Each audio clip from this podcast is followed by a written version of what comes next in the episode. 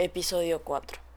El inicio fue cuando Fortnite se volvió más accesible para muchas plataformas. Ahí es donde empezó la toxicidad. Sinceramente no era tanto para que no se pueda controlar, pero eso va a dañar en el futuro. Que se vaya arruinando poco a poco el juego y que sea y que luego se cree una gran toxicidad.